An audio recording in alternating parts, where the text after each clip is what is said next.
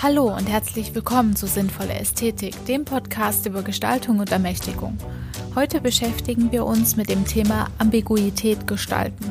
Und dazu werden wir mit dem Mediendesigner Nikolaus Zieske über seine gleichnamige Masterarbeit sprechen. Das Wort Ambiguität oder anders gesagt Mehrdeutigkeit hängt sehr stark mit unserem Verständnis von Wahrnehmung und Wahrheit zusammen weshalb wir im Gespräch auch immer wieder tagesaktuelle Beispiele auch außerhalb der Designbubble mit einbeziehen. Generell gibt uns Nick spannende Einblicke in seine Ambiguitätsforschung. Wir bekommen einen Eindruck davon, was es in Gestaltungsprozessen bedeuten kann, Mehrdeutigkeit auszuhalten oder für sich zu nutzen. Dabei spielt ein politischer und gesellschaftlicher Bezug von Gestaltung eine genauso große Rolle wie zum Beispiel die emotionale Einstellung der gestaltenden Personen. Viel Spaß beim Anhören!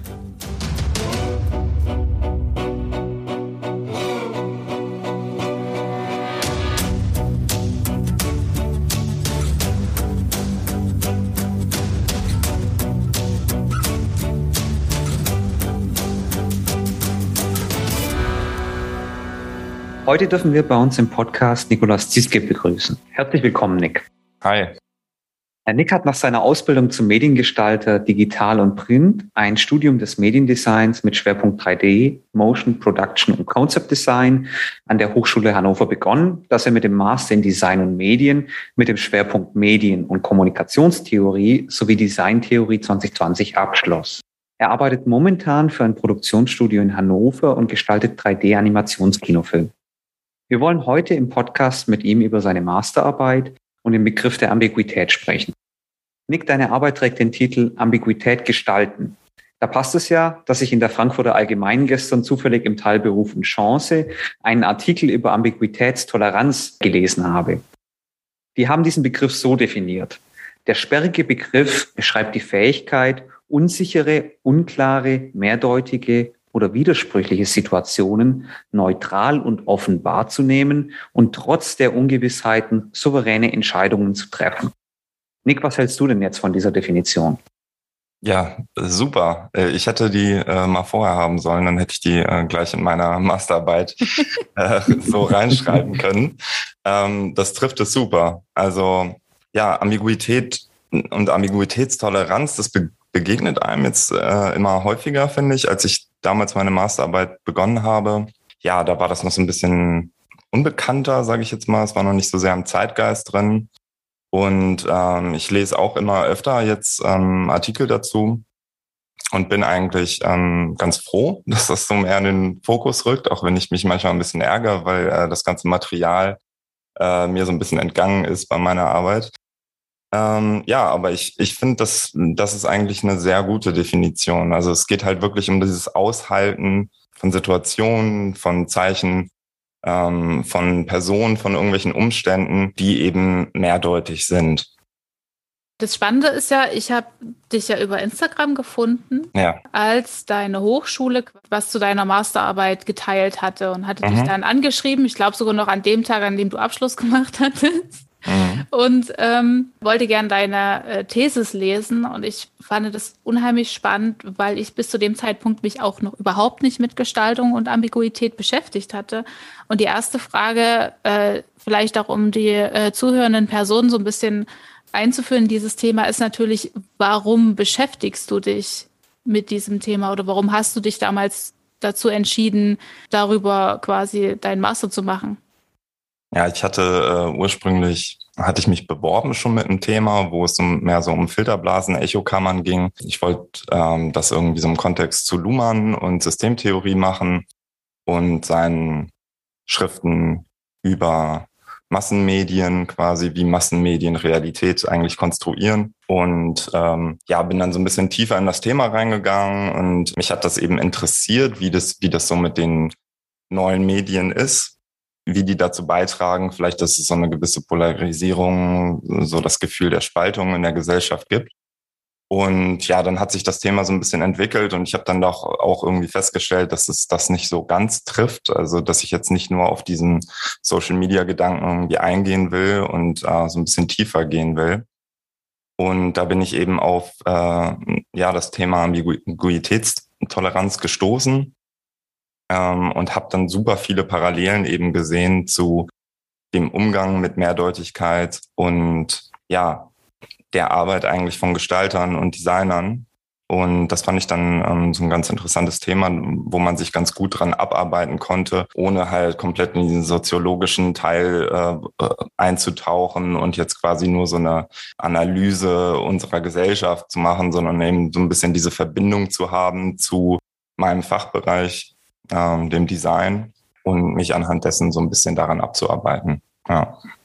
Und kannst du uns da vielleicht mal so ein kleines Beispiel dafür geben, für Personen, die sich jetzt ähm, da noch keine Verbindung vorstellen können zwischen Ambiguität und Design?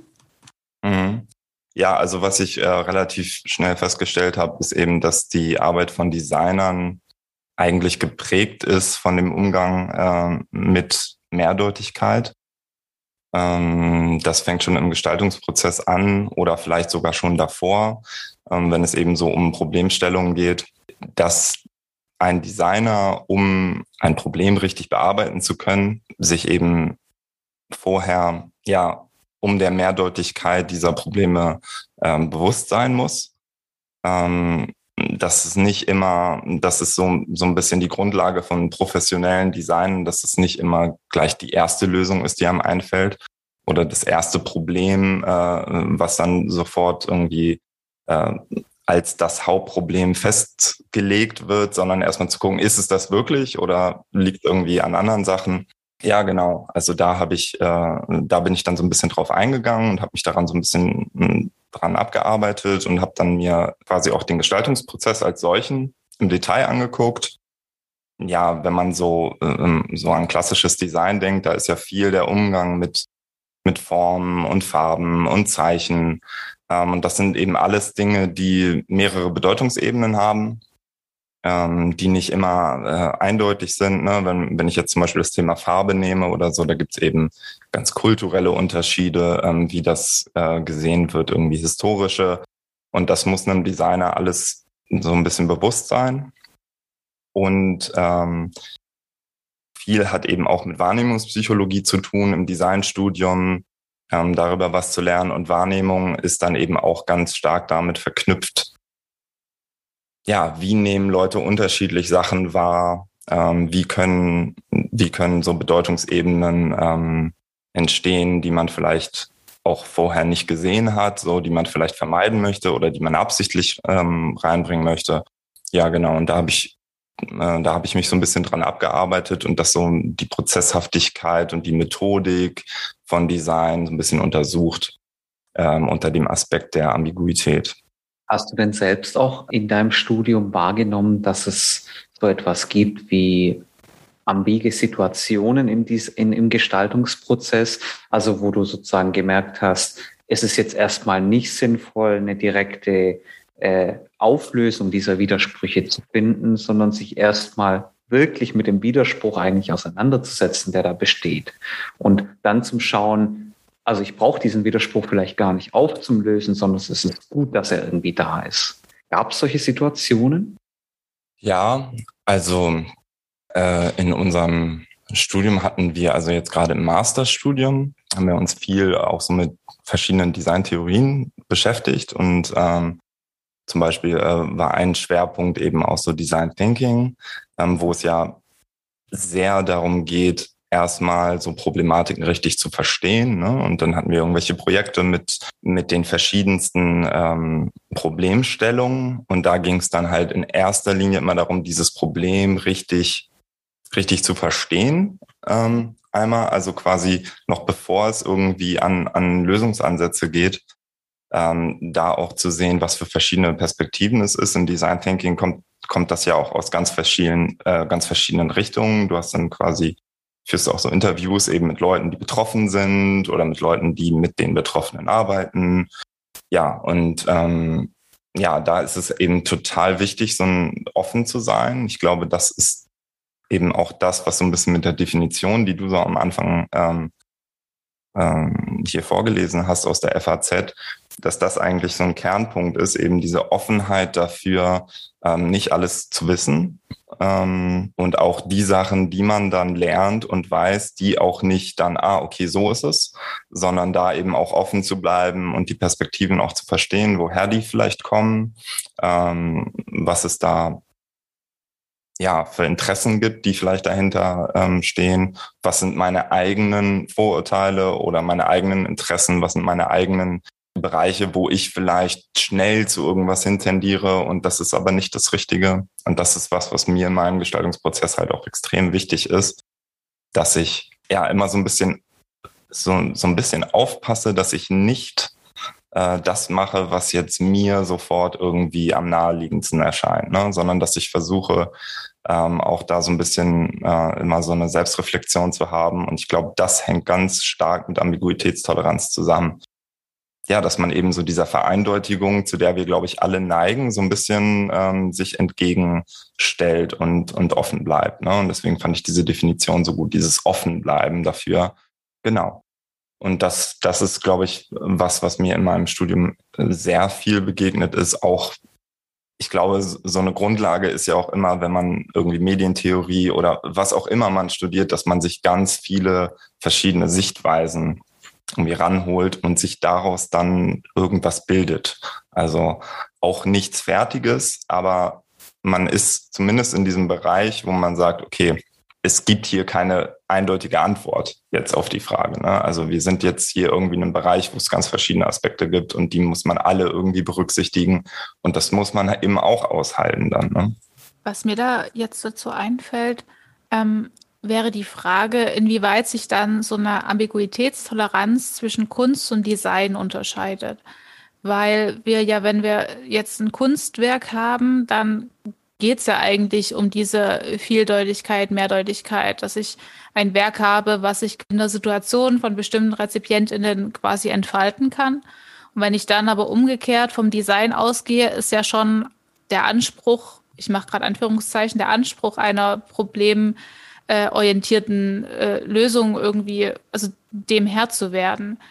Ähm, aber gleichzeitig denke ich dann im Design ja auch wieder ans Marketing, so von wegen, ja, wir haben jetzt hier was erfunden, das können wir dafür benutzen, das können Sie dafür benutzen, das können Sie auch dafür benutzen. Das ist der Schlüssel zu allem. Wie kann man das unterscheiden? Wie kann man quasi dieses, diese Ambiguität, die da performt wird, diese Mehrdeutigkeit einer zugunsten eines Verkaufsprozesses, sage ich mal? Wie kann man das unterscheiden zu, einem, zu einer Ambiguitätsvorstellung, die einen im Forschungsbereich hilft? Weil in dem Moment, wo ich mir dann eingestehe, okay, es gibt jetzt eine Million Möglichkeiten, wie ich jetzt etwas umsetzen kann, wie ich etwas verdeutlichen kann. Es ist ja auch so ein, ein Eingeständnis dazu, dass ich etwas nicht weiß. Das zeigt ja auch so ein bisschen Schwäche und das wie, wie gehe ich damit um oder wie kriegt man den, wie kriegt man das hin, das auszuhalten? Also zum einen marketingtechnisch zu performen und auf der anderen Seite eben zu sagen, nee, ich weiß nicht alles. Hast, hast du da Erfahrungen? Hm. Ja, also ähm, ich glaube, äh, das ist ein Schlüsselwort, auch dass du dieses Trauen, ähm, was du gerade gesagt hast, also das, das hängt, glaube ich, ähm, sehr stark damit zusammen, dass es, ein, dass es auch ein gewisses Risiko ist, was man irgendwie eingeht, wenn man sich darauf einlässt. Wie schon gesagt, wir tendieren immer eher dazu zur Eindeutigkeit und es ist irgendwie ein bisschen unangenehm, wenn Sachen so uneindeutig sind. Ähm, ich glaube, da, also manche wahrscheinlich mehr und manche weniger, hoffentlich die Designer ein bisschen weniger ähm, oder Gestalter im Allgemeinen.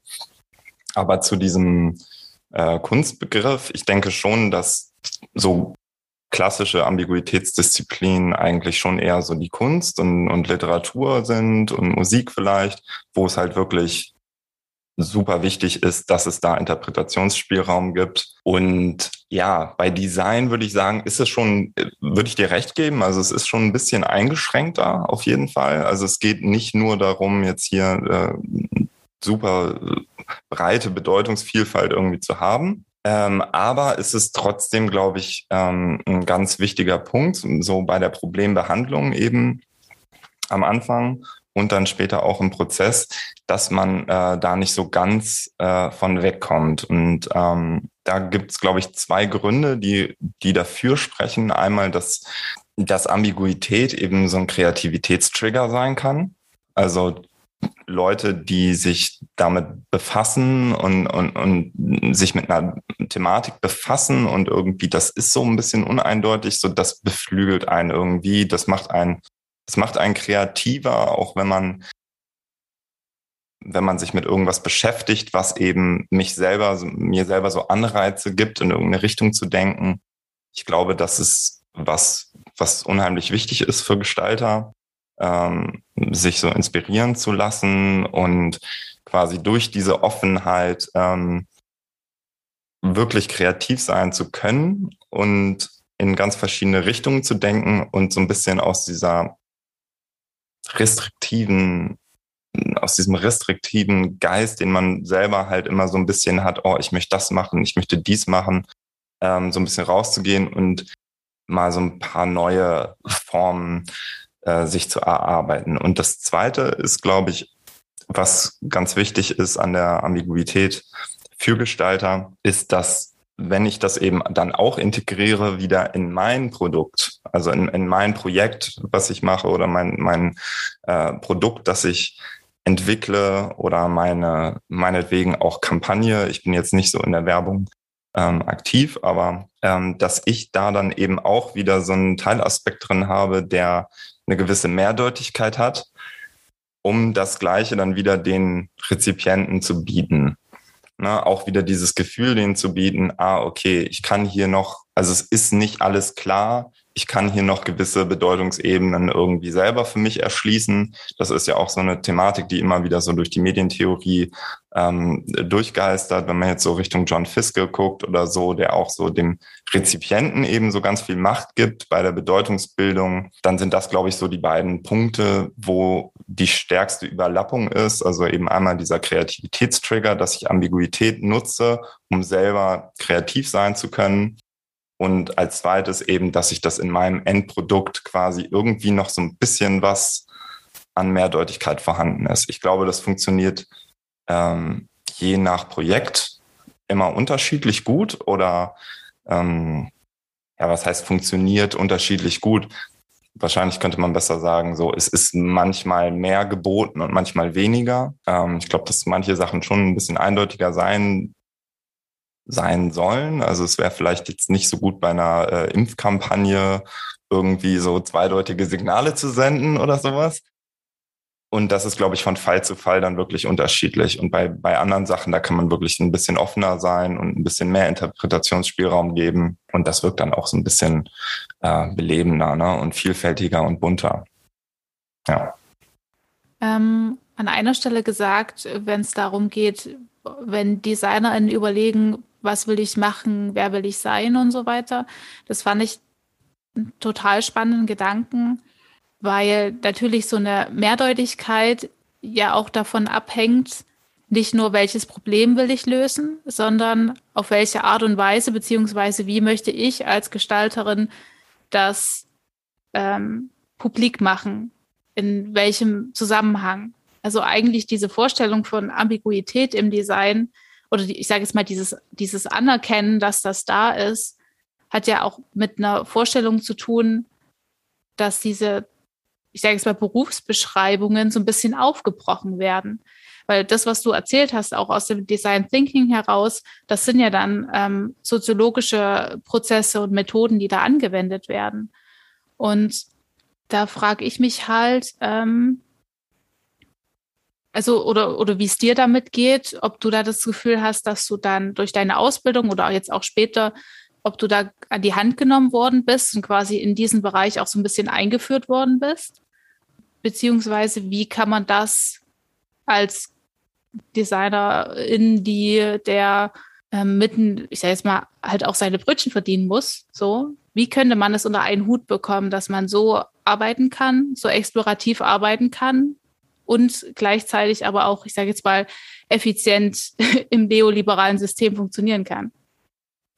Ja, das ist, das ist auch gar nicht so leicht, glaube ich. Ich glaube, das ist einfach, ähm, und das ist auch so ein bisschen das Ergebnis, ohne jetzt vorgreifen zu wollen, äh, meiner Masterarbeit, dass es ganz eng damit verbunden ist, äh, mit meiner Selbstwahrnehmung auch und, und mit meiner Entwicklung. Also man kann jetzt nicht Ambiguitätstoleranz einfach so als Schlagwort nehmen und, äh, und das quasi nur so als weiteres äh, Marketing-Tool sozusagen. Ne? Ja, wir sind eben, wir sind nachhaltig und äh, wir sind inklusiv und wir sind ambiguitätstolerant. So, ne? Also das verkommt dann sehr schnell dazu. Und deswegen glaube ich, es hat schon wirklich was damit zu tun mit der eigenen Entwicklung und das so herauszuarbeiten und dieses Bewusstsein erstmal zu schaffen. Ich glaube aber auch, ähm, ganz ähnlich wie du, dass sich das Bild des Designers wandelt, schon sehr gewandelt hat und noch weiter wandeln wird, weil einfach die Anforderungen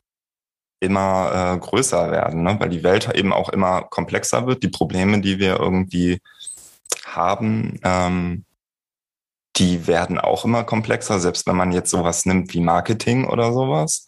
Das, das reicht heutzutage eben nicht mehr aus, einen schönen Product Shot zu haben und dann irgendwie eine leicht suggestive äh, Headline dazu zu haben, ne? sondern es passiert so viel und diese Probleme und, und, und die Welt, alles wird so viel komplexer und ähm, wir haben hier irgendwie eine fortschreitende Digitalisierung und wir haben diesen ganzen Social-Media-Apparat und wir haben irgendwie einen Klimawandel und wir haben einen demografischen Wandel und das ist das sind ja alles Themen, mit denen sich Designer heutzutage auseinandersetzen müssen, ob sie wollen oder nicht. Also es ist ja äh, um bestehen zu wollen heute, das wird einfach vorausgesetzt, dass man das irgendwie im Hinterkopf hat zumindest.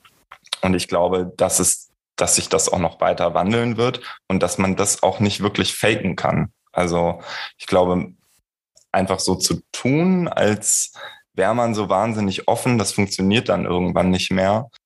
Und deswegen ist mir das auch so wichtig, darüber ähm, zu sprechen oder darüber zu schreiben, weil ich glaube, dass diese Zeiten wirklich vorbei sind, in denen man einfach ähm, diese Skills lernt und dann so ein bisschen gestaltet.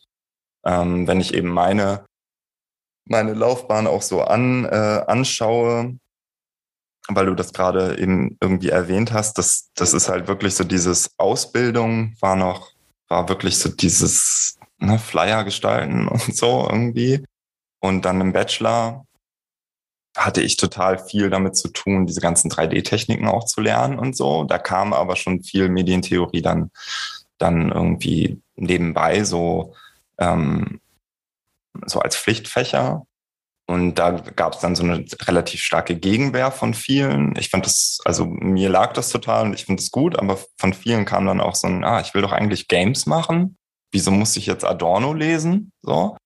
Ähm, und dann im Master halt dann wirklich ähm, ja nochmal so die nächste Stufe. Also wirklich, da ging es dann quasi nur noch so um äh, das Bilden von Selbstverständnis, ja, das eigene Gefühl zum Design, ähm, Verantwortung und all diese Themen, die kamen dann wirklich da so bei raus. Und mh, hm, Ambiguitätstoleranz, eben dann auch im, im, im Zuge meiner Masterarbeit, aber eben auch nicht so wörtlich, aber ähm, auch als zentrales Thema irgendwie bei der, äh, bei der Bildung von diesen Masterstudenten.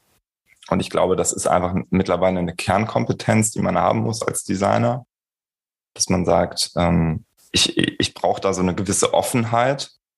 Ich muss irgendwie diesen, ich muss, ich muss da irgendwie so ein bisschen gegensteuern wenn man heutzutage irgendwie bestehen will. Also da gehe ich, gehe ich von aus. Würdest du das auch als eine Verantwortung der Gestalterinnen und Gestalter sehen, auch als eine Art von sozialer und politischer Verantwortung, die sie durch ihre Gestaltungsobjekte auch irgendwie versuchen müssen auszudrücken? Ja, würde ich schon sagen. Ähm, ich denke, man, man ist unweigerlich damit konfrontiert. Man kann sich dagegen wehren. Also ich wäre jetzt niemand, der irgendwie sagt, ja, das ist jetzt schlecht oder ihr dürft das nicht machen. Ich glaube einfach, das ist, wenn, wenn man das jetzt so ein bisschen evolutionstheoretisch sagen will, ist, es wird einfach aussterben. Also es wird aussterben, dass man sich äh, keine Gedanken macht darüber, äh, wie das jetzt irgendwo reinpasst, weil es nicht, ja, es lässt sich irgendwie nicht halten, so einfach nur aus ästhetischen Gründen zu arbeiten als Designer ähm, das funktioniert, glaube ich, nicht mehr. Und deswegen würde ich schon auch sagen, dass es eine gewisse Verantwortung ist. Ich glaube, die hat jeder. Die haben jetzt nicht nur Designer. Ähm, ich würde sagen, dass Designer eine besondere Expertise haben oder haben sollten. Ich würde sagen, sie haben sie. Ich würde sagen, viele Designer sind sich dessen nicht bewusst, dass sie diese Expertise haben. Sie haben den Umgang mit mehrdeutigen Situationen und Problemen und, und so weiter und äh, Gestaltungselementen gelernt ähm, und haben das vielfach geübt. Und ich würde sagen, dass mit so einer Expertise kommt dann automatisch eben auch eine gewisse Verantwortung. Also wenn ich jetzt der äh, Ambiguitätsprofi bin in der Gesellschaft, dann habe ich vielleicht auch ein bisschen eine Verantwortung, das ein bisschen weiterzugeben, das in meiner Arbeit nach außen zu tragen und dazu beizutragen, dass eben so ein bisschen dieser Vereindeutigung, die wir, glaube ich, alle ein bisschen wahrnehmen in unserer, in unserer Gesellschaft, so im Diskurs und äh, was so Polarisierung angeht, ähm, dass alles immer nur Ja und Nein und gut und schlecht und Grenzen zu und Grenzen auf und ähm, dass wir uns immer auf solchen Diskussionsebenen bewegen, ähm, da so ein bisschen was entgegenzustellen. So, und das ist Deswegen ist es äh, die Verantwortung von Designern. Ich würde jetzt nicht sagen, boah, ja, äh, die ganze Welt muss jetzt von Designern äh, gestaltet werden, so und wir, wir machen jetzt alles ist äh, Social Design im, im weitesten Sinne, äh, sondern die ergibt sich einfach die Verantwortung. So da, daraus, aus dieser Expertise. Das, was du ansprichst, also auch das mit dem, dass sich GestalterInnen nicht immer so bewusst sind ihrer eigenen Ex Expertise Mhm. Das ist das, was mir mal auffällt, quasi dieses implizite Wissen im Gestaltungskontext. Und das sage ich jetzt auch bloß, weil ich jetzt meine Bachelorarbeit drüber geschrieben habe. Aber dies, das ist für mich eigentlich so dieses Grundproblem. Äh, es gibt zwar Designtheorien, aber quasi, wenn es um die Anwendung von gestaltenden Methoden geht, ist das oft nicht verbalisiert worden, sondern das wird von AusbilderInnen an die Studierenden weitergegeben. Und was mir jetzt auch, also in meinem persönlichen Umfeld passiert ist oder immer noch passiert ist, dass es GestalterInnen unheimlich schwer fällt, das, was sie tun oder das, was sie im Gestaltungsprozess getan haben, zu verbalisieren. Und da würde mich interessieren, wie du das geschafft hast, innerhalb deiner Masterarbeit an diese Informationen zu kommen, um dann festzustellen, wie da, wie das mit der Ambiguitätstoleranz funktioniert. Also wie hast du das angestellt, mit welchen Methoden und überhaupt? Ähm, ja, ich habe das so ein bisschen ähm, versucht in zwei Teile zu unterteilen, also diesen, diese Analyse des praktischen Arbeitens von Designern und inwieweit das mit äh, Ambiguität und Ambiguitätstoleranz zusammenhängt. Hm, zum einen habe ich mir einfach so einen klassischen Gestaltungsprozess eben angeguckt. So die Arbeit ist ja immer sehr von Prozesshaftigkeit geprägt bei, bei Designern. Ich glaube, äh, da gibt's halt unterschiedliche äh, Formen, ne? aber bei allen ist ungefähr gleich, dass es halt eine Problemstellung gibt am Anfang, ein erstes Briefing und dann geht das halt so ein bisschen auseinander. Äh, die einen machen dann erstmal Research and Development und die anderen machen irgendwie Moodboards oder so. Aber es gibt so eine grobe Struktur, die, glaube ich, so den professionellen Designer begleitet. Und die habe ich mir einfach angeguckt und dann mal so überprüft, wo ist denn hier jetzt Ambiguitätstoleranz gefragt und wo ist so ein bisschen mehr Vereindeutigung gefragt. Und dabei kam halt relativ schnell raus, dass es so ein fließender Prozess ist, also dass du mal quasi aufmachst und ganz offen bist und dann gehst du wieder ein bisschen zusammen und, und, und ähm, wenn es jetzt ums Problem geht oder so, versuchst du so ein bisschen dann wieder so ein bisschen kleiner zu werden und dann wirst du wieder groß und wenn es irgendwie um um die ersten Moodboards geht oder so, Ne? Und das ist, dass das immer so quasi so wellenförmig geht und dann ähm, passt man halt am Ende wahrscheinlich auch auf, dass es nicht ganz so eng, so eng wird. Aber ähm, das ist, glaube ich, eine ganz gute Herangehensweise, gerade auch so im Kontrast zu Kunst und so, wo das halt super offen ist. Und ähm, wie du eben schon auch meintest, ja, ist ja schon man irgendwie ein Ergebnis dann doch am Ende haben will, außer ein Ergebnis, ja, äh, jeder kann machen, was er will und alle Meinungen sind gut und ähm, hier ist ein weißes Blatt Papier und mal doch einfach selber äh, die Werbung drauf, die du gerne sehen möchtest. Und ja, Genau, das ist so ein bisschen der erste Teil, den ich äh, mir angeguckt habe. Also einfach den Gestaltungsprozess, einen klassischen Gestaltungsprozess, jetzt keinen speziellen für Produktdesign oder äh, Mediendesigner. Genau. Und dann habe ich mir eben noch so äh, spezielle Designmethoden angeguckt oder Designtheorien angeguckt. Ähm, auch wieder das Design Thinking, weil es sich ganz gut angeboten hat, weil ich dazu halt schon relativ viel gemacht habe ähm, wo ich auch nicht der jetzt der Riesen, also ich bin jetzt nicht der Riesenfan so, für mich sind das halt auch alles irgendwie Tools. Und ich glaube, äh, Design Thinking hat definitiv auch irgendwie seine Nachteile. Aber dann habe ich mir halt so klassische, äh, so klassische Designtheorien irgendwie angeguckt oder Arbeitsweisen, äh, mit denen gearbeitet wird, im Design Thinking, Theorie U und solche Geschichten und habe die dann auch noch mal quasi so darüber da so diese Ambiguitätsbrille drüber gelegt und geguckt, ah, okay, das kommt hier äh, vor und, und ist wieder von so einer Prozesshaftigkeit hier äh, getragen.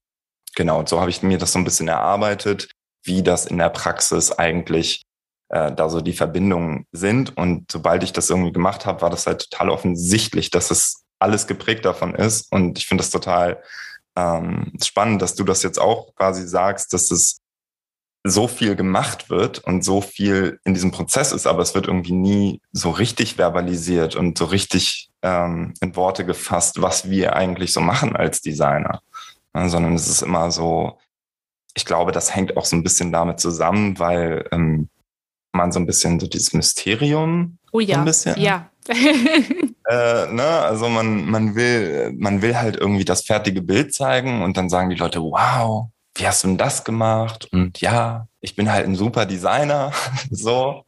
Und ich glaube, das ist so ein bisschen ähm, ein Problem auf jeden Fall. Ne? Das, da hat ja schon Nietzsche drüber geschrieben, dass so dieses Mysterium des Künstlers halt, der immer, der halt quasi nicht das teilen will, wie er das macht und wie viele Stunden da drin stecken und so, weil er halt immer als das wahnsinnige, wahnsinnige Genie gelten will, das halt einfach diese Geistesblitze hat, was halt völliger Quatsch ist.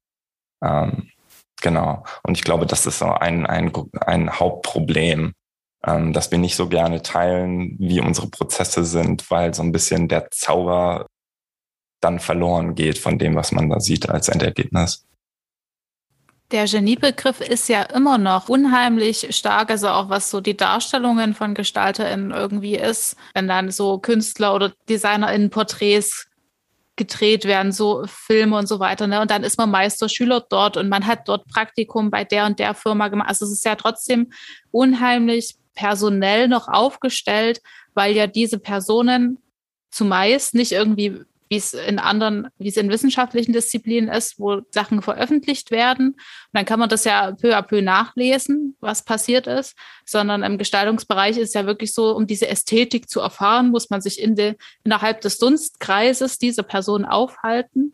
Und deswegen finde ich das so toll, dass du das auch so, so in seiner Prozesshaftigkeit äh, so aufschlüsselst, weil in dem Moment, also auch mit deiner Arbeit, entzauberst du ja tatsächlich diesen Designprozess und machst ihn greifbarer oder wie sagt man das auch? Du stellst die Arbeit von Designerinnen tatsächlich mehr als Arbeit, als Beruf dar, als es vielleicht der äh, sich die Personen wünschen, die sich da gerne so inszenieren. Das ist ja also es gibt ja auch diesen Dreh inzwischen, dass nicht mehr quasi das Produkt im Mittelpunkt steht, sondern dann hängt noch irgendwo ein riesiges Plakat von dem, äh, von dem Gestalter, der Gestalterin. Ich glaube, bei Ikea ist es auch so.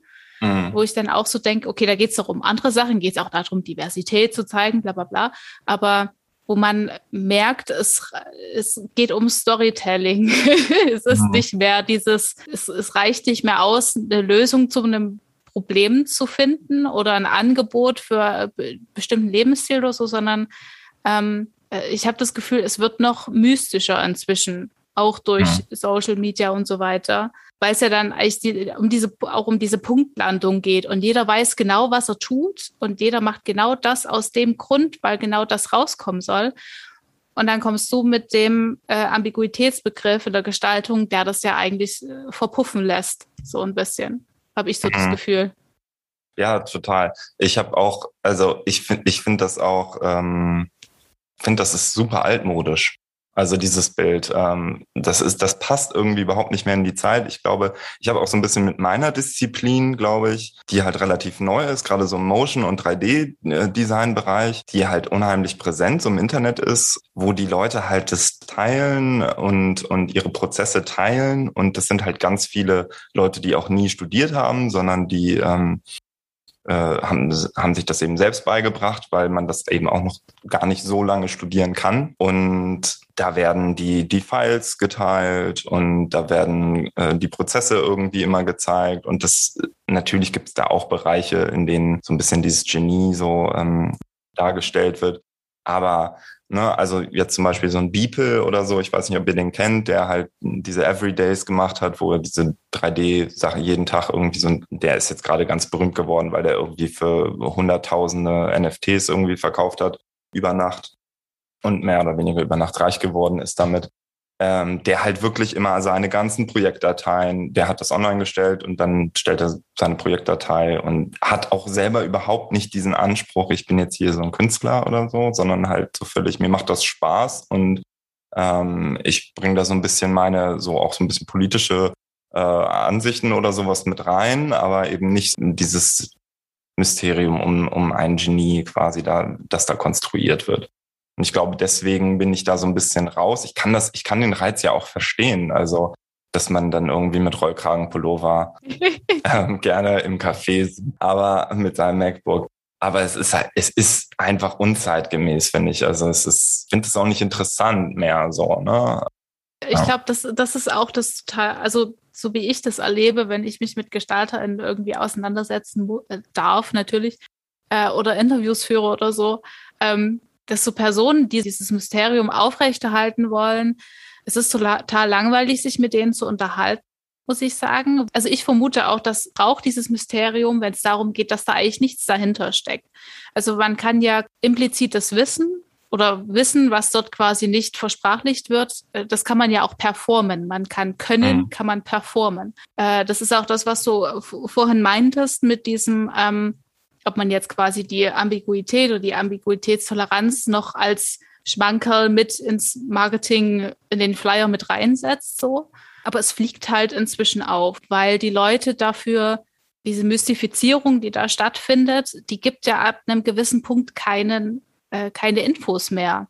Ja. Und das, was du beschrieben hast, quasi mit DesignerInnen, die, wenn es jetzt, ich sage jetzt mal, um diese neu, um die neumodische Gestaltung, gerade was, was den 3D-Bereich angeht, da habe ich das Gefühl, diese Personen sind anders sozialisiert worden oder auch im 3D-Druck. Da ist ja von vornherein oft die Software irgendwie schon Open Source und da wird dort gebastelt und so weiter. Also da ist so ein, so ein Community-Denken irgendwie da wohingegen halt dann eben so dieses althergebrachte so, krass, ich habe jetzt einen Stuhl entworfen, den muss ich jetzt auf einen, auf einen Sockel stellen und dann wird er schön beleuchtet so. Also ich, ich weiß nicht, ob das jemals weggehen wird, weil ich glaube, die Leute, die sich halt leisten können, die kaufen sich auch lieber sowas, wo sie dann dieses Mysterium mitkaufen, um dann wieder anderen Leuten zu zeigen, ja, das ist von dem und dem Gestalter, der, der und der Gestalterin. Also ich fände es cool, wenn es verschwindet, aber ich kann es mir nicht so richtig vorstellen, dass das als Statussymbol verschwindet. Mhm. Ja, das mit dem Statussymbol weiß ich auch nicht so recht, ob das verschwinden wird. Mhm, ich glaube schon, dass es eher eine Tendenz dazu gibt, nicht mehr diesen, diese Ikonen oder sowas, mhm. diese Ikonenverehrung. Das habe ich schon irgendwie so, so im Gefühl dass ähm, na, auch so allein Hollywood oder so, was jetzt so ein bisschen so stirbt, ne, weil es irgendwie, man hat keinen Bezug, das kommt einem alles irgendwie lächerlich vor, diese ultrareichen Menschen, die da sind und dann irgendwie gesellschaftskritische Sachen am besten noch in ihrer Oscar-Danksagung irgendwie sagen und man denkt so, ah, ich habe da keinen Bezug irgendwie so richtig zu, ne? Mal abgesehen, dass diese Leute oftmals gar nicht die Kompetenz dazu besitzen, ne, da ja, eine ja. sinnvolle Aussage zuzubringen. Ja, das stimmt. Ich glaube, ähm, dass sich das so ein bisschen in so eine Richtung entwickelt, eher ähm, Open Source und ein bisschen Blue Collar, ne, Arbeiterklasse, mehr so, dass wir mehr, ich selber habe da halt auch so ein, irgendwie eher so einen Anspruch zu, ähm, dass ich mich halt hinsetze und das mache. Und dann ähm, habe ich aber auch noch andere Interessen und ähm, die bringe ich dann auch gerne ein in, in meinen Gestaltungsprozess. Ich glaube, das ist auch unheimlich wichtig, um nochmal so ein bisschen auf den äh, äh, zurückzukommen, eben so, dass man, dass, dass Ambiguität eben nicht dieses Schlagwort ist, so und sich dadurch irgendwie äh, so in diese Reihe von Schlagworten, die halt jetzt alle so im Design und Marketing und so drin sind, äh, sich da so einreiht, sondern dass das halt wirklich was ist, was man irgendwie entwickeln muss ein gewisses Selbstverständnis, ähm, irgendwie erstmal dieses Bewusstsein dann auch zu haben dafür, was ja, wie wir auch irgendwie gerade schon im Gespräch irgendwie so festgestellt haben, irgendwie nicht da ist, obwohl man es macht und dass das dazu beiträgt.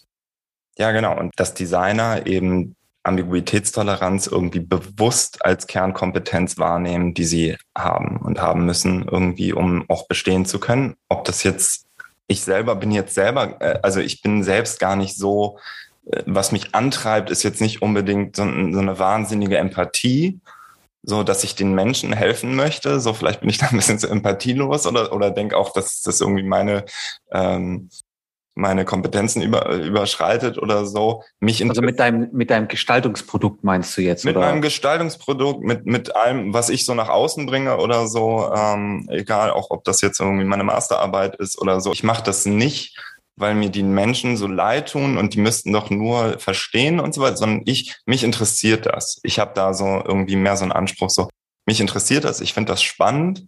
Ähm, ich mache das auch einfach aus einem äh, egoistischen Grund heraus, weil ich denke, ich, fun ich bin glücklicher und ich funktioniere besser, wenn ich dafür offen bin, wenn ich nicht so eine eingeschränkte Sicht habe auf die Dinge.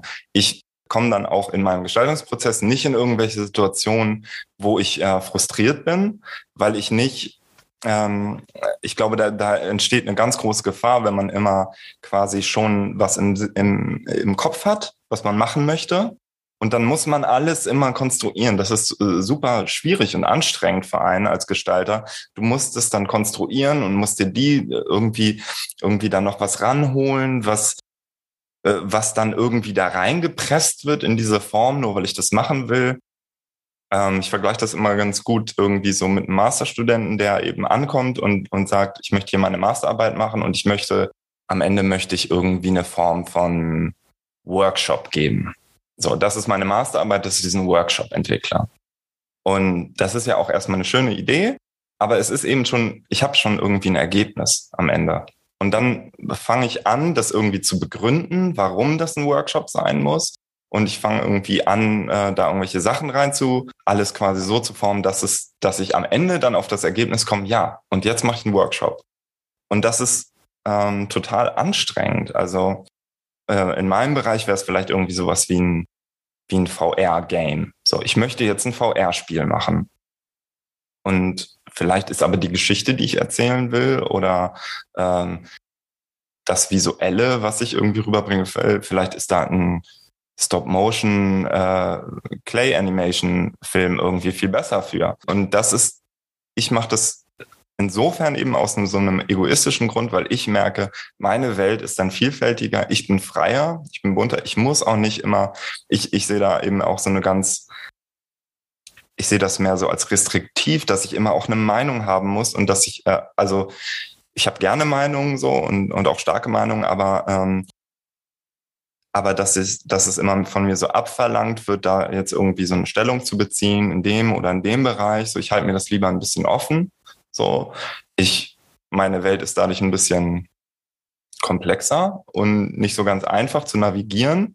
Aber ich glaube, dass ich schon jemand bin, der da sehr viel Freude dran hat, einfach also an der Mehrdeutigkeit und ähm, an ambigen Situationen und, und Filmen und Musik und äh, eben auch Design.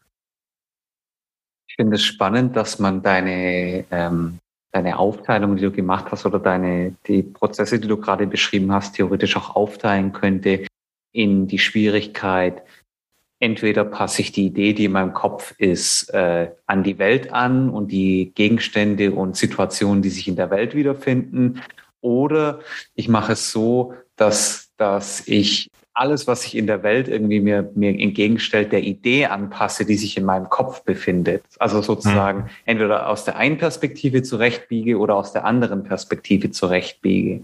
Und da muss man theoretisch entscheiden, was, was, was sinnvoller ist. Kann meine Idee sozusagen in der Welt Bestand haben?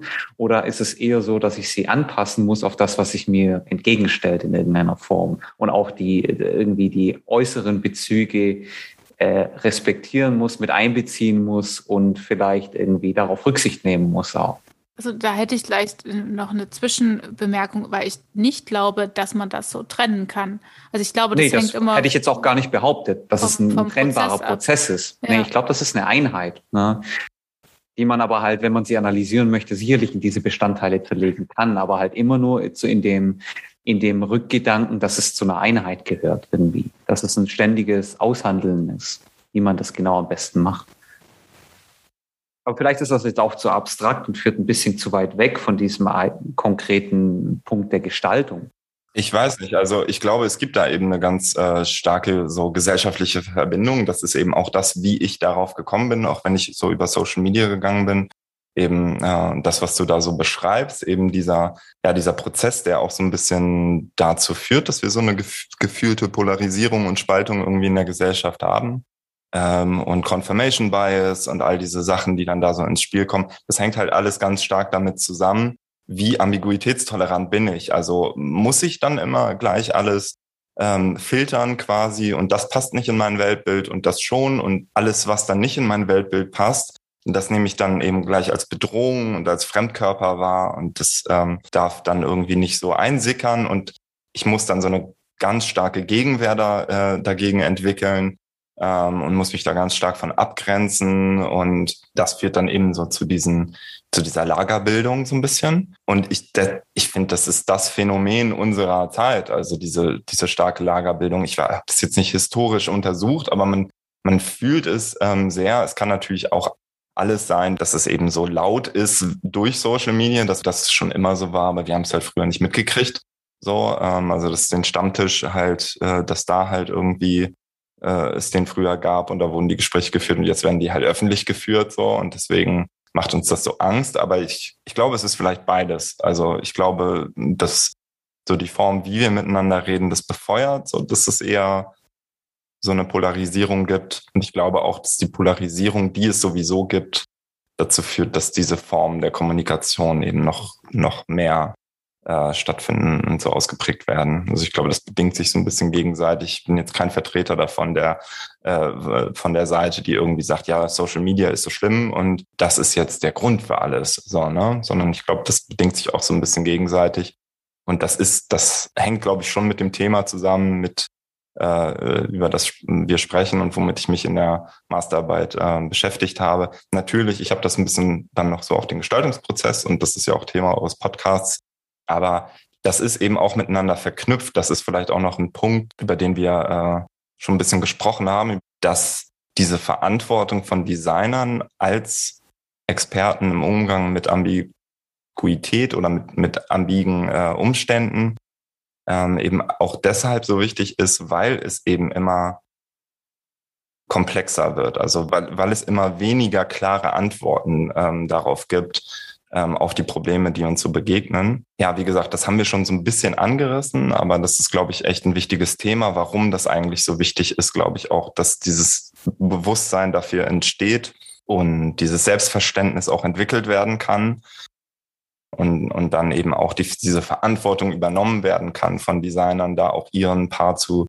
zu übernehmen in, in diesem ganzen gesellschaftlichen Konstrukt. So.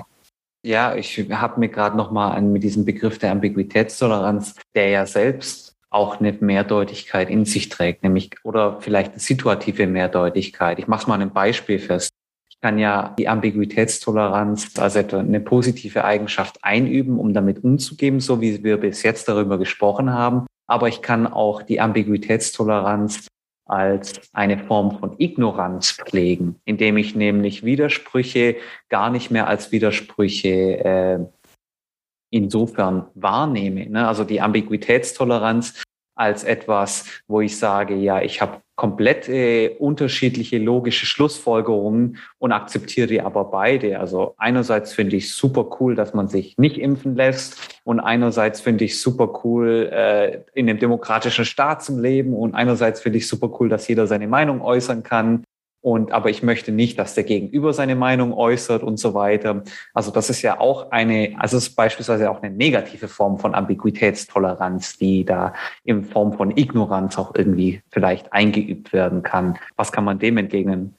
Ja, also das ist, äh, da hast du völlig recht. Also man kann es, glaube ich, auch, also ich glaube, wir müssen jetzt keinen wir müssen jetzt nicht jedem, äh, jeder Idee äh, Ambiguitätstoleranz entgegenbringen. So, ähm, das ist, glaube ich, schon auch wichtig, dass man das nicht als Tool nutzt, um sich aus der Verantwortung zu ziehen. Ähm, das ist auch immer so ein, so ein bisschen mein Problem mit diesem ganzen Poststrukturalismus und, und mit, mit postmodernen äh, Inhalten, dass ich halt immer so ein bisschen das Gefühl habe, so ja, okay, alles geht und äh, alles ist irgendwie so hinterfragbar und ähm, kritisierbar.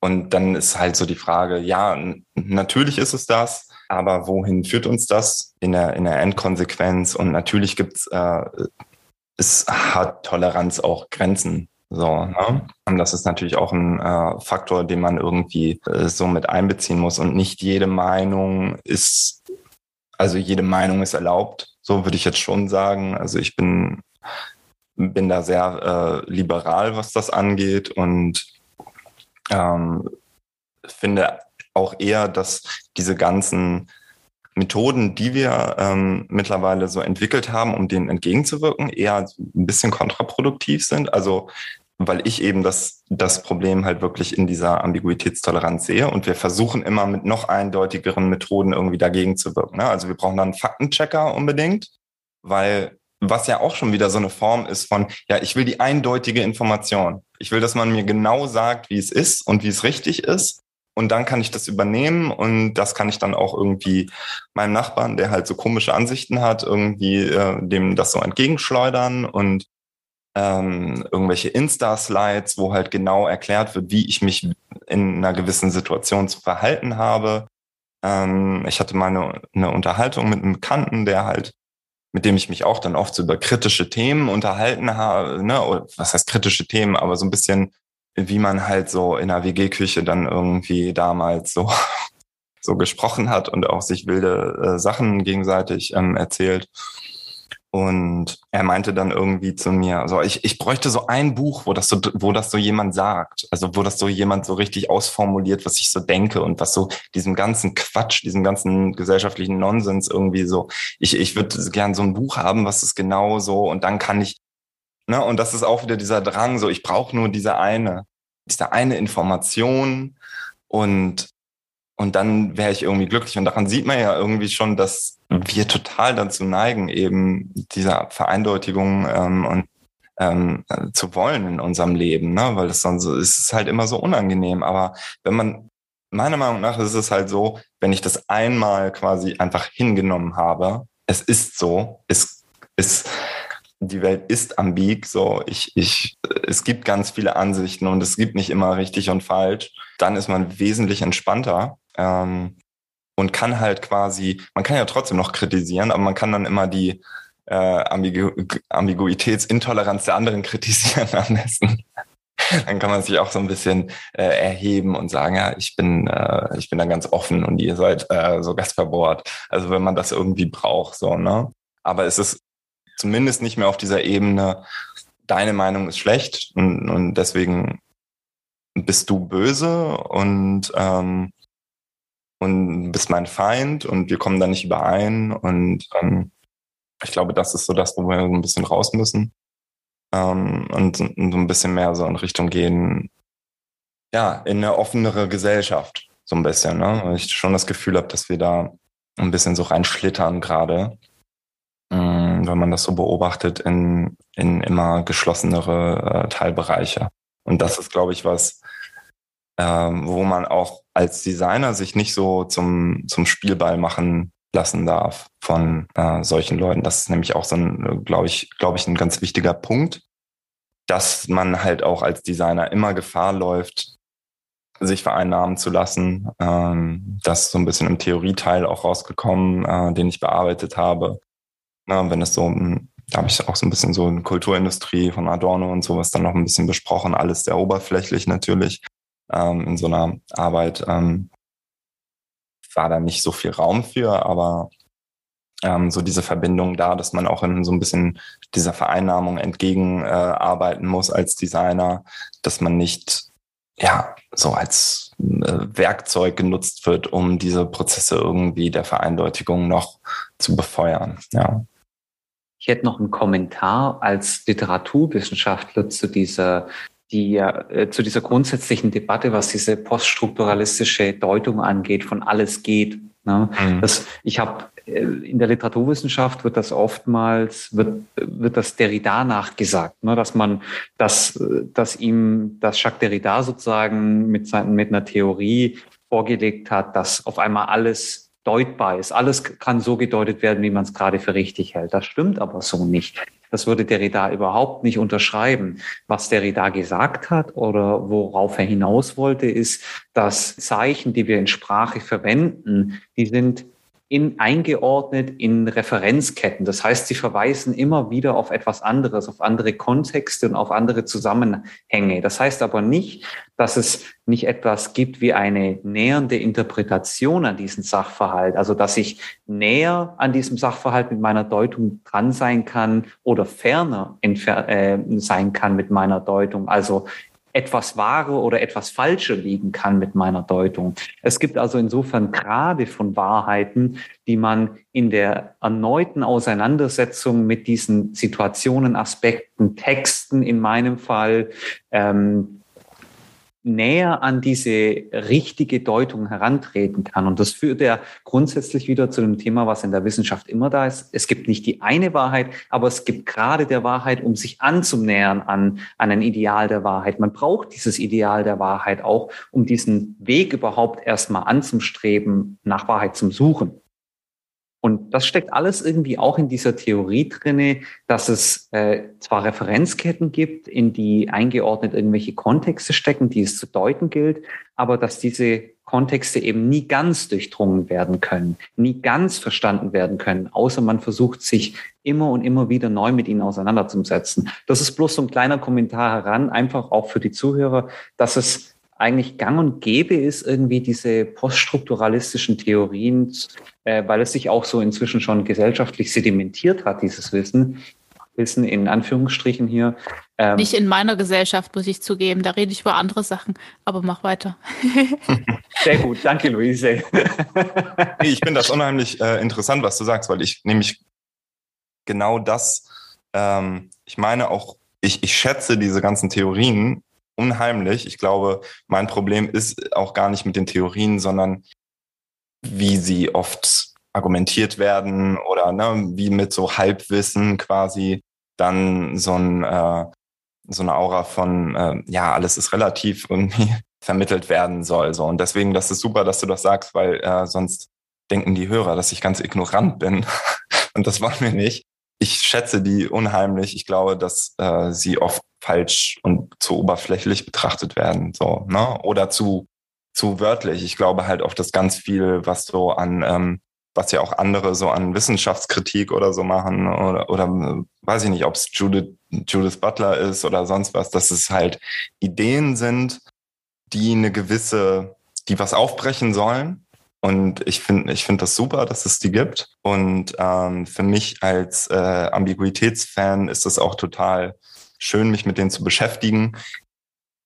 Mein Problem ist mit den Leuten, die das dann vereindeutigen wollen und die dann sagen wollen, ja, so und so ist es. Mhm. So, das ist, glaube ich, äh, das, was ich ähm, damit sagen wollte vorhin, als ich darüber gesprochen habe. Ja. Aber das ist, äh, du hast da einen total wichtigen Punkt. Und das ist gut, dass du das nochmal äh, richtig stellst. Ich würde aber vielleicht auch mal einwerfen, was bisher auch aus dem Gespräch herauskommt, ist, dass Theorien eigentlich nicht als Wahrheit verhandelt werden sollten generell, sondern als Werkzeuge. Dass man wirklich sagt, okay, ich versuche jetzt hier was zu verstehen. Ich versuche eine Beobachtung zu verstehen, die ich, die ich erlebt habe. Und dazu haben schon andere hunderttausend Menschen dazu geschrieben. Und jetzt schaue ich mir an, wie das quasi sich zusammensetzt. Ne? Auch wenn ich dann weil Manuel den Begriff Wahrheit eingeworfen hat, der ja relativ schwierig ist. So ein großer Begriff. Er ist ein großer Begriff und dadurch, dass es diesen Begriff gibt, deutet das an, dass es tatsächlich Wahrheit gibt. So, das ist ja genauso, ja, anderes Thema, Objektivität und so weiter. Da ne, hat man schon mal. Aber diese Vorstellung, dass man eben sich Theorien und Werkzeuge in dem Fall halt zusammensucht und damit halt argumentiert, um seine Überzeugung irgendwie darzustellen oder auch, also das ist so ein ganz schmaler Grad zwischen ich beweise, was ich gesehen habe und ich erkläre mir damit das, was ich gesehen habe. Und das sind eigentlich so zwei komplett unterschiedliche Sachen. Und das ist aber in der Gestaltung genauso. Das ist ja auch diese Vorstellung ähm, mit dieser Öffentlichkeit, was du gesagt hattest, ähm, dass wir uns jetzt eben in einer Zeit befinden, wo diese Gruppen sich immer mehr schließen. Ähm, hat ja damit zu tun, dass wir jetzt inzwischen alle öffentlich sind. Wir können alle öffentlich unsere Meinung sagen und so weiter. Und das konnten, äh, oder das haben ja DesignerInnen ja schon, also die leben ja von Öffentlichkeit. Die haben ja schon immer in der Öffentlichkeit gearbeitet und damit irgendwie den Standpunkt suggeriert. Das ist ja auch das, was du gesagt hast, mit diesem sich ausnutzen lassen für bestimmte Sachen ne, und so weiter. Und mir stellt sich halt die Frage, wie man das oder ob man, ich glaube gar nicht, dass man das vielleicht gar nicht so, so konkret einordnen kann, weil am Ende geht es ja vielleicht auch für DesignerInnen darum, eine Eindeutigkeit zu schaffen. Also kann das nicht sein, dass es ihre Aufgabe ist, dass sie eben Objekte äh, erfinden oder auch Geschichten erzählen, die halt zum Beispiel eine Moral zum Schluss haben, dass sich Leute identifizieren können, dass sie, ähm, also das kann man ja in zwei Richtungen sehen. Man kann sagen, keine Ahnung, es wird jemand ähm, schreibt ein Storyboard zum Thema Abtreibung meinetwegen und die Moral von der Geschichte kann sein, mach es nicht, damit tötest du einen Menschen. Und umgekehrt kann das ja auch benutzt werden, um zu sagen, ehe der Körper der Frau gehört ihr und sie entscheidet darüber. Deswegen. Oder man könnte es so machen, dass man nur die Komplexität der Situation darstellt. Das stimmt. Und das eben nicht das platt, platt schlägt ja. und sagt, so und so ist es, sondern man hm.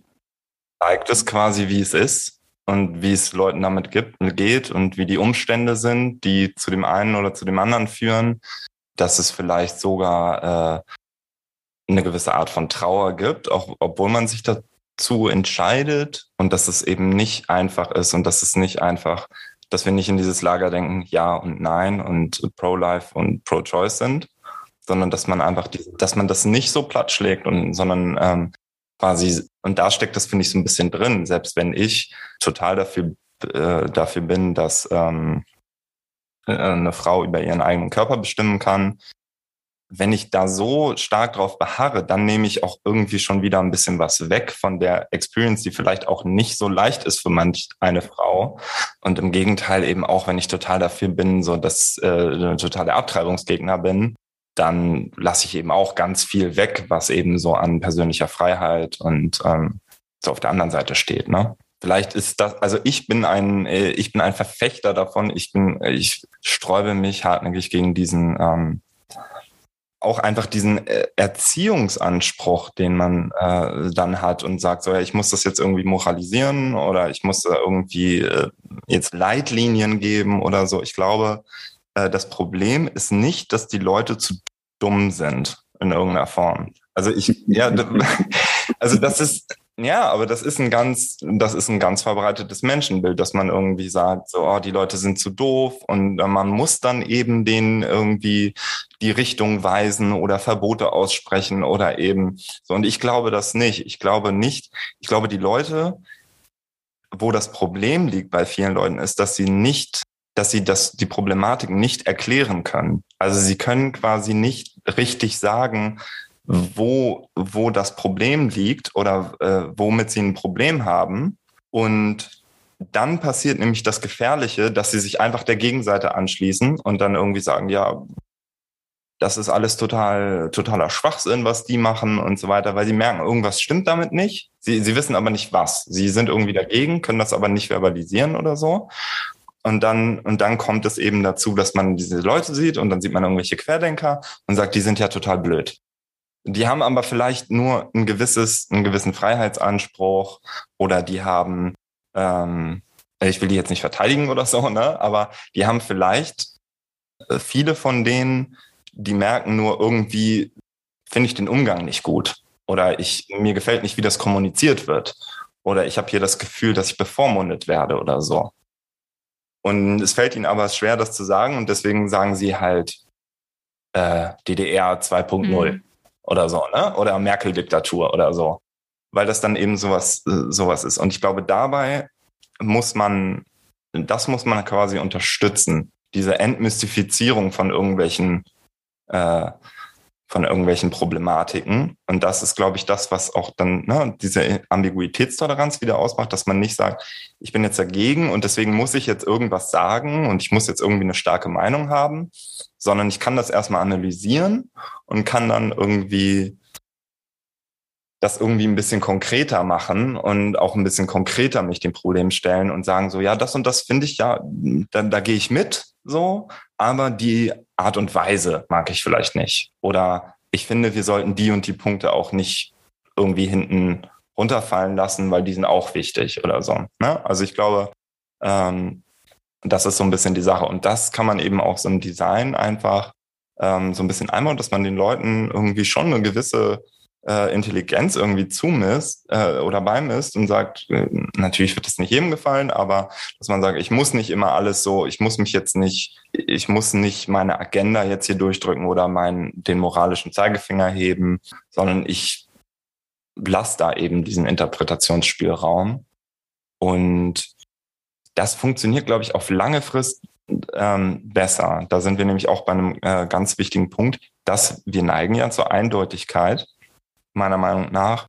Also wir, wir wollen lieber so in Situationen sein, die eindeutiger sind, weil es ein bisschen einfacher für uns ist, uns da drin zu bewegen.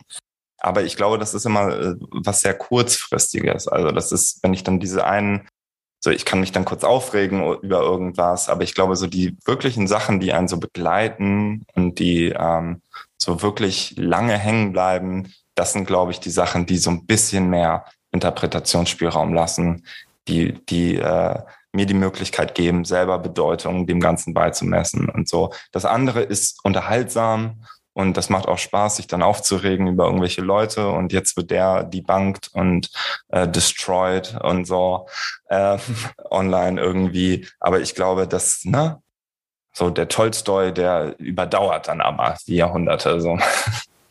Vielleicht, um mal ein bisschen ganz hoch zu stapeln. Das, was ich nur also ich verstehe deinen Punkt, aber ich glaube halt, dass das, dass diese Art zu denken und sich immer quasi, ich sage jetzt mal, immer die Gegenseite anzuhören und immer abzuwägen und so weiter, das ist ja auch ein Zeichen für ein privilegiertes Leben, weil erstmal die Zeit zu haben, sich quasi damit auseinandersetzen zu können. Weil diese Eindeutigkeit entsteht ja auch dadurch, dass man eben nicht die Zeit hat, sich so tief in Themen hineinzuarbeiten, wo ich dann zum Beispiel schon das Gefühl hätte, also gerade wenn es dann darum geht, als, als Gestalter, Gestalterin zu arbeiten, dass da auch die Transferleistung stattfinden sollte, indem man eben sagt, okay, ich gehe jetzt von dem und dem Standpunkt aus und gebe durch eine Verdichtung, ob das jetzt eine Verdichtung äh, innerhalb also durch meinetwegen Gedicht sein kann, durch einen Film, durch äh, eine Materialuntersuchung oder durch, durch ein Möbel, was ich, was quasi ein Problem löst, ähm, gebe ich ja schon ein Statement ab. Und also das ist ja irgendwie so die Gefahr da drin, auch wenn wir jetzt an Bauhaus und äh, die ganzen anderen großen Schulen denken, die gehen ja eben von diesem erzieherischen Charakter des Designs aus. Also eigentlich das schon, was du gesagt hast, ähm, mit, auch mit der Verantwortung. Aber ich glaube auch, dass an einer gewissen Stelle darf es auch eine Eindeutigkeit haben oder muss es auch eine Eindeutigkeit haben, um eine Mehrdeutigkeit zu erzeugen. Weil wenn wir nur noch Mehrdeutigkeiten haben, dann entsteht ja am Ende quasi eine graue Masse, mit der sich keiner mehr identifizieren kann. Sage ich jetzt mal ganz überspitzt. Ja. Total, das ist dann das andere Extrem. Ne? Also das m, hm, arbeite ich auch so ein bisschen in meiner Masterarbeit heraus, dass es eben, dass es mehr oder weniger so ein Spektrum ist, wo es eben auf der einen Seite ganz eindeutig ist und auf der anderen Seite so viele Bedeutungsebenen hat, dass es eben äh, dann schon einen Bereich der Bedeutungslosigkeit gibt und dass Ambiguität sich halt quasi immer dazwischen so abspielt. Und das, was du äh, mit dieser privilegierten, ähm, ja, so, so eine privilegierte Unterhaltung, die wir hier eigentlich führen, das stimmt. Also da gebe ich dir auf jeden Fall recht, dass es, dass ich da auch ein Kernproblem drin sehe, dass einfach die Leute keine, die müssen halt arbeiten und sorgen sich um ihre Familie und die haben keinen Bock, sich noch äh, damit dann zu befassen. Und vielleicht liegt darin so ein bisschen die Aufgabe von Designern, das dann eben auch so rauszuarbeiten. Also nicht die eine Seite komplett rauszuarbeiten oder auch nur, ich zeige jetzt beide Seiten auf, sondern vielleicht mal so ein bisschen mehr an Kern, also äh, so an den Kern ran des Problems und einfach den mal aufzeigen, ne? wenn es jetzt irgendwie mh, hm, um ein Thema geht, einfach mal so ja, wie fühlen sich denn die Leute oder so, dann eben das, das so ein bisschen zu bearbeiten. Und jetzt nicht, ne, wenn es jetzt irgendwie darum geht, irgendwas zu entwickeln, damit äh, die Innenstadt inklusiver ist, irgendwie äh, für Leute mit Behinderungen oder sowas, dass man dann halt nicht sagt, ja, das ist jetzt hier, wir müssen brauchen die Hochbahnsteige. Oder und dann gibt's die Gegner und die sagen, die sind dagegen, weil die böse sind oder so. Äh, sondern dass man halt einfach mal so zeigt, ja, wie fühlen sich die Leute? So, ne? Also gar nicht, gar nicht jetzt irgendwie so wertend, aber wie, wie geht's denen? Und man kann ja auch verschiedene Perspektiven aufzeigen. Also ich glaube, das muss nicht immer so ein, also ja, es ist moralisch und es ist irgendwie, es hat was, ich würde vielleicht eher sagen, es hat was mit Aufklärung zu tun, als mit, ähm, als mit Erziehung. Okay. Ja, ich glaube, das ist, wenn, wenn wir halt vom Ideal ausgehen, dann ist es vielleicht Aufklärung. Ja. Aber gerade wenn es dann darum geht, einen Standpunkt zu beschreiben oder eine Perspektive einzunehmen, die wir ja sowieso einnehmen, ist es ja trotzdem äh, immer eine Art Wertung, beziehungsweise wenn es dann gerade darum geht, dass Leute irgendwie Anschluss suchen oder gerade nicht wissen, was sie tun sollen, dann finde ich schon, ist das eine Art, also da müsste man jetzt auch überlegen, was bedeutet Erziehung, ähm, aber vielleicht auch dieses Möglichkeiten aufzeigen, wo ich mhm. glaube auch, dass es dann eben nicht mehr von einer einzelnen, von einem von einer einzelnen gestaltenden Person zu leisten ist, sondern der halt wirklich im Kollektiv funktionieren muss. Also, oder da geht es dann mehr um, um die Position und auch vielleicht um die Demut, quasi sich einzugestehen, dass man jetzt nicht das krasse Übergenie ist, auch wie du schon gemeint hast, dass man dann auch einfach feststellen kann, okay, ich widme mich jetzt diesem Thema aus der Perspektive und reihe meine Arbeit mit ein in die anderen Perspektiven, die es schon gibt. Und ich glaube, das ist im Gestaltungsbereich oder im Designbereich nicht so wirklich verbreitet, sondern mehr eben, dass man dann aufgrund dessen, dass man auch halt davon leben muss, dann sagen muss, eh, hier, ich habe was gemacht, das ist das Tollste, Beste, Schönste. Also dann kommen wir auch schon äh, zu unserer abschließenden Frage, beziehungsweise vielleicht, um diese Thematik nochmal ein bisschen zusammenzufassen, würde uns jetzt noch interessieren, ob du uns zusammenfassen kannst, äh, wie man Ambiguität tatsächlich erkennt und das von dem nur Reden über Ambiguität und Ambiguitätstoleranz quasi unterscheiden kann. Und die letzte Frage wäre dann, inwiefern das für den Gestaltungsprozess wichtig ist und was sich dadurch ändern kann im Gestaltungsprozess? Also, das ist eine äh, wichtige Frage, ob das überhaupt so richtig erlernbar ist. ich habe da keine Antwort drauf. Äh, ich glaube, da geht es auch dann ähm, eher so in so einen ähm, psychologischen Bereich, wo ich keine Expertise habe. Ich glaube, es ist schon eher so, dass manche Menschen ähm, das besser aushalten und andere weniger. Aber ähm, dass es schon so sein kann, dass man das, dass man den Umgang damit lernen kann oder dass zumindest seine Defizite in die eine oder in die andere Richtung ähm, so ein bisschen ausgleichen kann.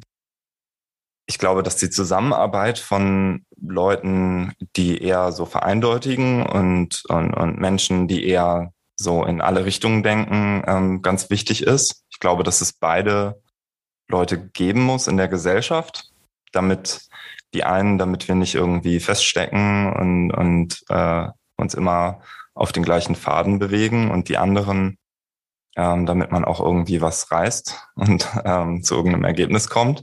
Und das Gleiche gilt, glaube ich, auch für Design, dass es da auch ähm, vielleicht diejenigen geben muss, die so ein bisschen so mehr in der Rolle sind, am Ende dann des Prozesses so ein bisschen dann doch was ganzheitliches irgendwie schaffen und die Leute, die halt sehr sehr breit aufgestellt sind, sehr, sehr offen denken und in viele Richtungen denken. Ich glaube, das ist ein Aspekt. Ich glaube, dass das auch viel mit dem Alter zu tun hat und dass ich deswegen auch ein großer Fan davon bin, große Altersunterschiede zu haben in Teams und ähm, sowieso in seinem Leben, so, ähm, dass, dass man, dass beide Seiten extrem davon profitieren äh, von den anderen, ähm, weil so quasi die eigenen Defizite so ein bisschen in den einen oder in den anderen Bereich so ausgeglichen werden. Ich glaube, dass ähm, was so aus meiner Arbeit so ein bisschen herauskam, war eben auch, dass so eine frühkindliche Bildung unheimlich wichtig ist, dass Leute das entwickeln, also dass sie den Umgang lernen mit ähm, mit Mehrdeutigkeit und das funktioniert eben am besten über so klassische äh, Disziplinen der Ambiguität, ähm, über Kunst und äh, Berührungen mit Kunst und mit äh, Literatur und äh, auch Film ähm, und, und Musik. Ich glaube, das ist unheimlich wichtig, um das zu entwickeln. Und man kann das auch, denke ich, später noch vertiefen zumindest, ähm, also seine, seine Toleranz da ein bisschen erweitern.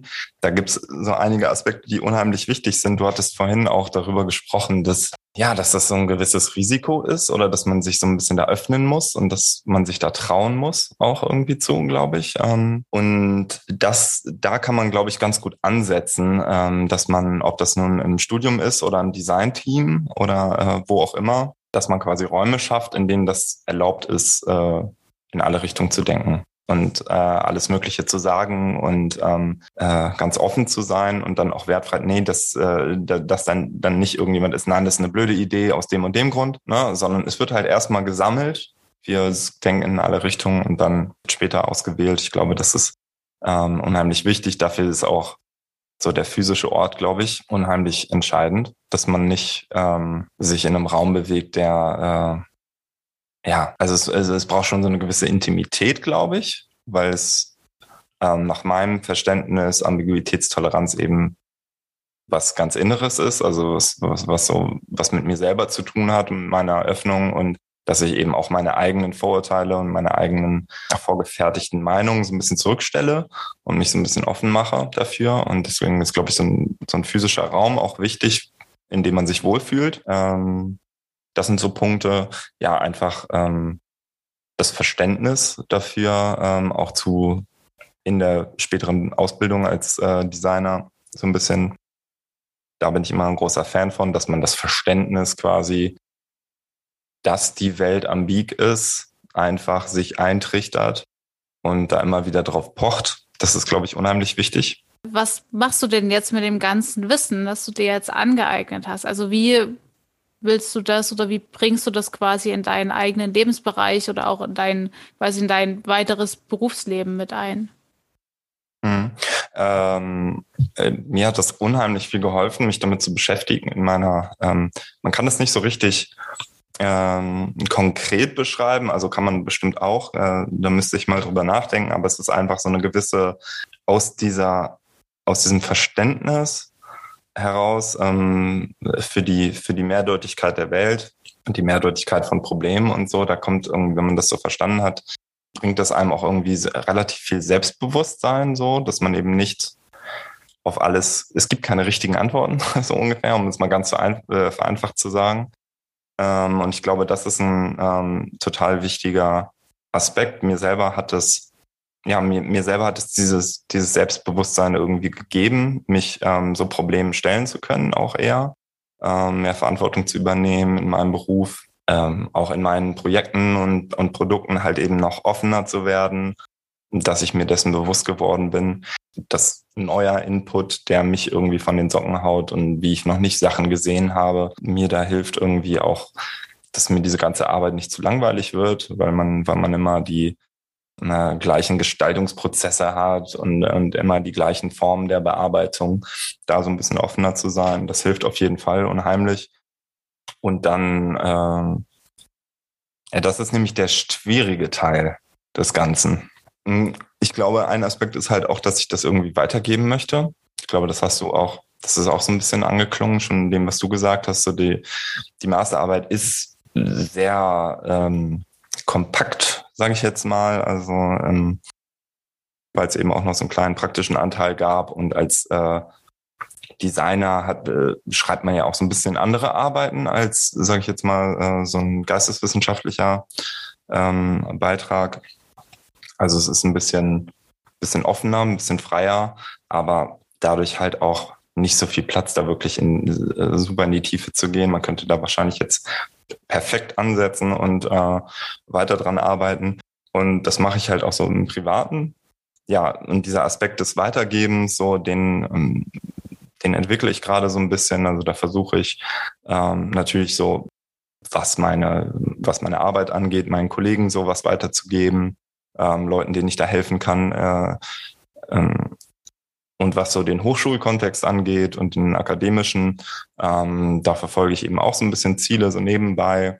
Ich äh, habe jetzt eine Konferenz irgendwie am Ende des Jahres, wo ich ein, so ein bisschen einen Vortrag halten kann ähm, wo ich glaube ich auch so jungen Designern so ein bisschen was vermitteln kann, was das angeht, was so meine meine meine Designphilosophie so angeht und ähm, was glaube ich unheimlich wichtig ist für die in der Zukunft. Ähm, das ist so ein ein Teil, wo ich das quasi so weiterführe und dann einfach persönliche Output ähm, genau, also Texte, die ich schreibe oder ähm, jetzt auch, dass ich hier, hier in eurem Podcast bin mit euch darüber reden kann. Ähm, ich merke, dass mir das immer wichtiger wird, ähm, jetzt nachdem ich eben dieses Studium hinter mich gebracht habe, ähm, sowohl den Bachelor als auch den Master und schon relativ viel ähm, beruflich gemacht habe und da so meine Erfolge auch feiern konnte, dass ich ähm, jetzt halt merke, so jetzt wird es langsam so an der Zeit, auch was weiterzugeben und irgendwie drüber zu sprechen und so Erfahrungen zu teilen und zu diesem ganzen äh, Elitären entgegenzuwirken, was wir auch, was wir besprochen haben. Und ähm, ja, genau. Und das ist das, das ist so das, was ich irgendwie auch so mitnehme aus der aus dieser ganzen äh, Masterarbeit, dass es irgendwie ein Aspekt ist, den ich noch weiter voranbringen möchte. Wenn die Zuhörenden noch irgendwie noch mehr wissen wollen, ähm, würdest, wärst du auch bereit, irgendwie, dass wir deine, hast du Kontaktdaten, die wir irgendwie zur Verfügung stellen können? Ja, total. Ähm, ich bin, habe da sehr großes Interesse also an Austausch und ähm, Inhalte teilen und Feedback sich gegenseitig geben. Ähm, am besten geht's im Moment gerade noch so über meine Instagram-Seite. Es ist vielleicht auch ganz cool, weil ich habe so ähm, 3D-Illustrationen gemacht zu meiner Masterarbeit, ähm, die ich da abgedruckt habe. Ähm, die kann man sich da angucken und dann äh, könnt ihr mir da auf jeden Fall schreiben. Ich bin äh, gern bereit, auch meine Masterarbeit mit allen zu teilen und die könnt ihr auch verwenden, ähm, in welcher Form auch immer.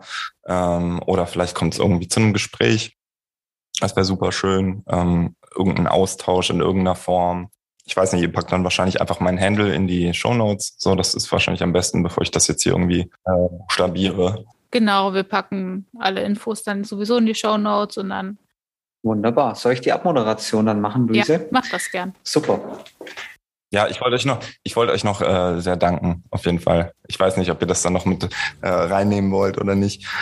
Das hätten wir selbstverständlich mit rein. Wir wollen uns auf jeden Fall erstmal bei dir bedanken, dass du die Zeit und die Mühen aufgewandt hast, heute bei uns zu sein und mit uns über dein interessantes Thema der Ambiguitätsgestaltung äh, wie man Ambiguität überhaupt gestalten kann und was es überhaupt mit Gestaltung zu tun hat, gesprochen hast und uns einen Einblick gewährt hast in ja, den Einstieg eigentlich in die Ambiguitätsforschung.